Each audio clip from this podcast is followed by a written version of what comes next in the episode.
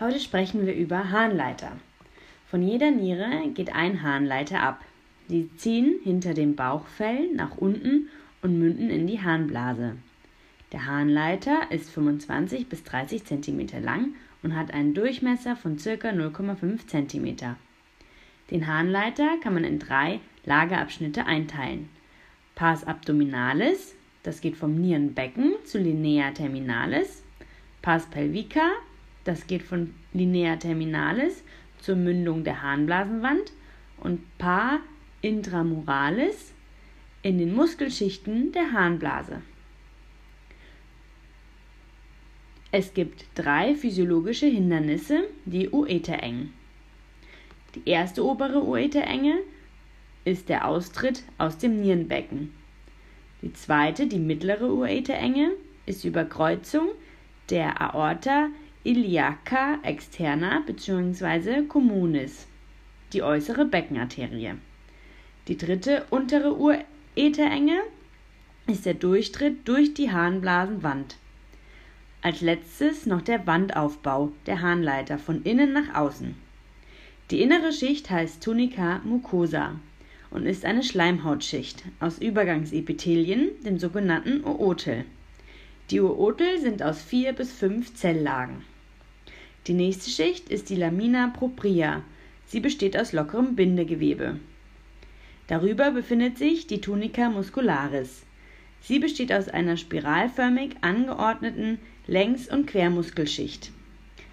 Durch die Peristaltik entstehen wellenartige Muskelkontraktionen. Stratum longitudinale internum ist die innere schmale Längsmuskulatur. Stratum circulare ist die kräftige Ringmuskulatur. Im Abschnitt der Pars pelvica gibt es zusätzlich noch die Stratum longitudinale externum, eine äußere schmale Längsmuskulatur. Die letzte Schicht ist die Tunica adventitia. Es ist eine bindegewebsartige Verschiebeschicht mit Blut- und Nervengefäßen. Die Gefäßversorgung der Harnleiter ist auch wieder in drei Abschnitte unterteilt. Der Pars abdominalis wird durch die Aorta renalis versorgt. Pars pelvica bei den Männern durch die A testicularis bzw. bei den Frauen durch die Arteria ovaria.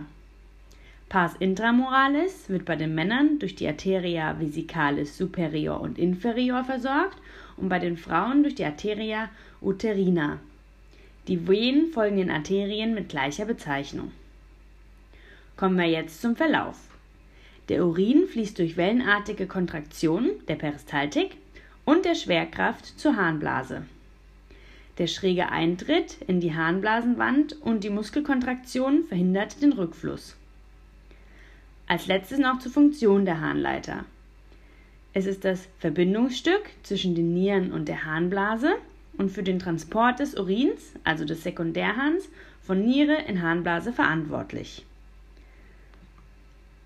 Es hat krampfartige und wehenartige Muskelkontraktionen an den Engstellen, um hängengebliebene Ablagerungen, zum Beispiel Nierensteine, abzutransportieren. Durch Tunica muscularis kann Harn auch in anderen Körperlagen in Richtung Harnblase transportiert werden. Peristaltische Wellen laufen ein bis viermal pro Minute.